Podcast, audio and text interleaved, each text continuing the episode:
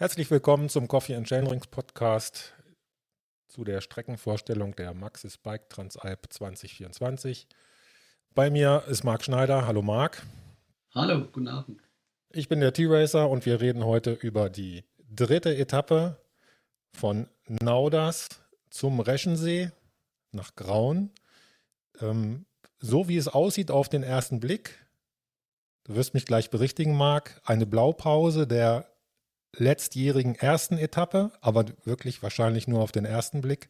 Wir verlassen Österreich, fahren rüber über die grüne Grenze nach Italien. Es wird eine, erfahrungsgemäß wird es eine schwierige Etappe werden, wenn man sich das Streckenprofil anschaut. Es ist nicht ein Stückchen gerade bis auf die letzten fünf Kilometer. Erzähl uns deine Vision. Also im Wesentlichen, im Wesentlichen ist es tatsächlich die Startetappe vom letzten Jahr. Allerdings mit ein paar Verfeinerungen, Verbesserungen, Änderungen, um ein bisschen Spannung reinzubringen. Ähm, recht, es ist kein Flachstück dabei, bis auf den, bis auf letzten Kilometer. Ich habe auch mal den Schnitt kalkuliert, äh, da lag man auch äh, ein bis zwei km/h unter den anderen Etappen im, im letzten Jahr. Also deut, eindeutig, das ist kein Geplänkel, nur rauf, runter und das Ganze wirklich vom Feinsten. Aber gehen wir es nochmal komplett durch. Nauders ähm, ähm, liegt schon mal sehr weit oben, fast auf 1400 und wir sind auch bald im Panorama drin, fahren über einen schönen Panoramaweg, obere Pitsche heißt der, oberhalb von Nauders hinaus, können immer den Blick in die Berge genießen, kommen nochmal um ein paar Meter gut zu machen auf eine kleine Straße hinauf nach Staples, im kleinen Hof da oben und fahren dann hinauf äh, über einen Forstweg über die Bäume hinauf zur Walter Fuhralm, äh, sind dann wirklich in den Bergen drin. Da geht's gleich, gehen gerade die Blicke in die fast 3000 Meter hohen Berge der Region los. Haben wir dann, um den ersten Gipfel zu erklimmen, eine kleine Zwischenabfahrt, die wir da auch letztes Jahr drin hatten. Ein spannender Weg, oben ein Wiesenweg, der, wenn es nass ist, bisschen rutschig ist. Und unten raus wird es dann so ein Karrenweg mit Steinen drin. Letzten Meter sogar vielleicht 50, 100 Meter Länge, sehr rumpelig, aber spaßig zu fahren, vor allem eine kleine Abwechslung an dem doch recht langen Anstieg hinauf zum Bergkastel. Dann kommen wir an die Goldseehütte und haben die letzten 300 Höhenmeter in Angriff zu nehmen. Ähm, am Anfang auf dem Schotterweg, Forstweg, der ein bisschen steiler ist und kommen dann kurz vom Bergkastel noch auf einen, auf einen Weg, einen schmaleren Weg. Also es ist kein kein, äh, keine Forststraße, der aber zwischendrin eine ziemlich fiese Rampe drin hat, die im Höhenprofil gar nicht so genau aufzulösen ist. Vielleicht 30 Höhenmeter, die wirklich stramm steil sind. Ähm, muss man kurz vorm Gipfel nochmal richtig Gas geben, um da hinaufzukommen. Ja, und bei Kastel haben wir den höchsten Punkt der Etappe erreicht, auf fast 2200 Metern. Und die Änderung zum letzten Jahr, erstmal auch in der Transalp-Historie dabei.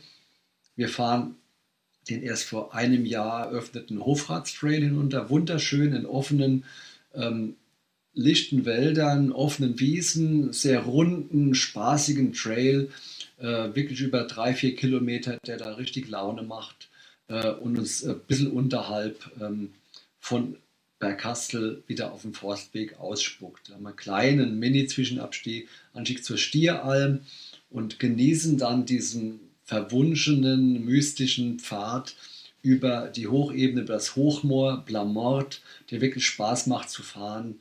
Äh, wunderschöne Natur, kommen zu der Panzersperre an der Grenze zu Italien.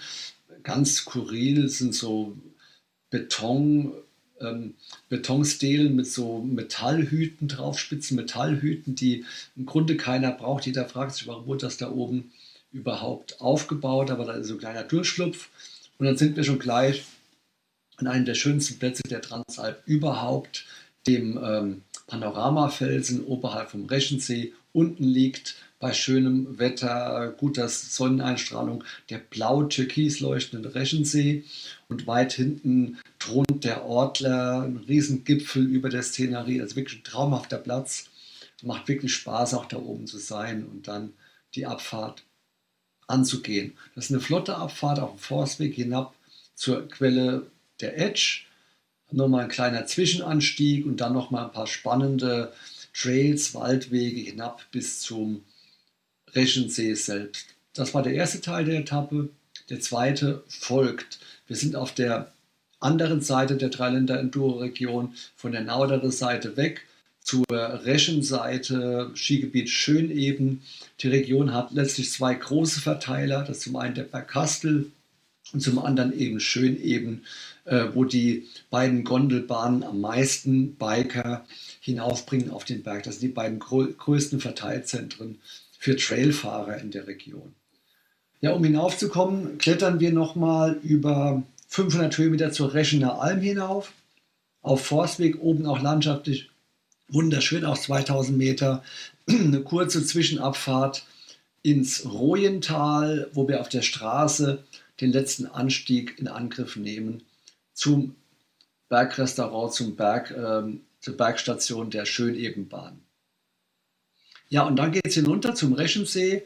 Ähm, zwei tolle Trails, der obere und untere Spin Trail äh, über eine lange Abfahrt und auch da gilt wieder die typische typische Charakter der, der Region. Es ist kein krasser Enduro-Trail, aber selbst dieser Trail, der mit, mit äh, auch mit Marathon-Bikes gut zu fahren ist, erfordert einfach, dass man arbeitet. Also man muss da bereit sein für ein paar Wurzeln und Steine. Im Sattel sitzen ist keine gute Idee. Wer Lust hat, wurzelige, steinige Trails zu fahren, der hat da richtig Spaß. Es ist nie krass, immer nur einfach Arbeit erfordert und da macht es einfach Spaß zu fahren.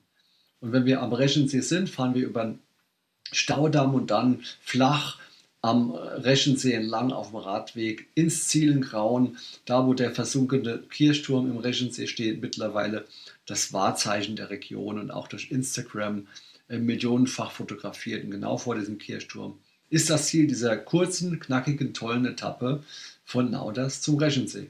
Du hast es gesagt, es ist eine kurze, knackige Etappe. Wir haben, glaube ich, unseren Zuhörern die Streckendaten eben unterschlagen.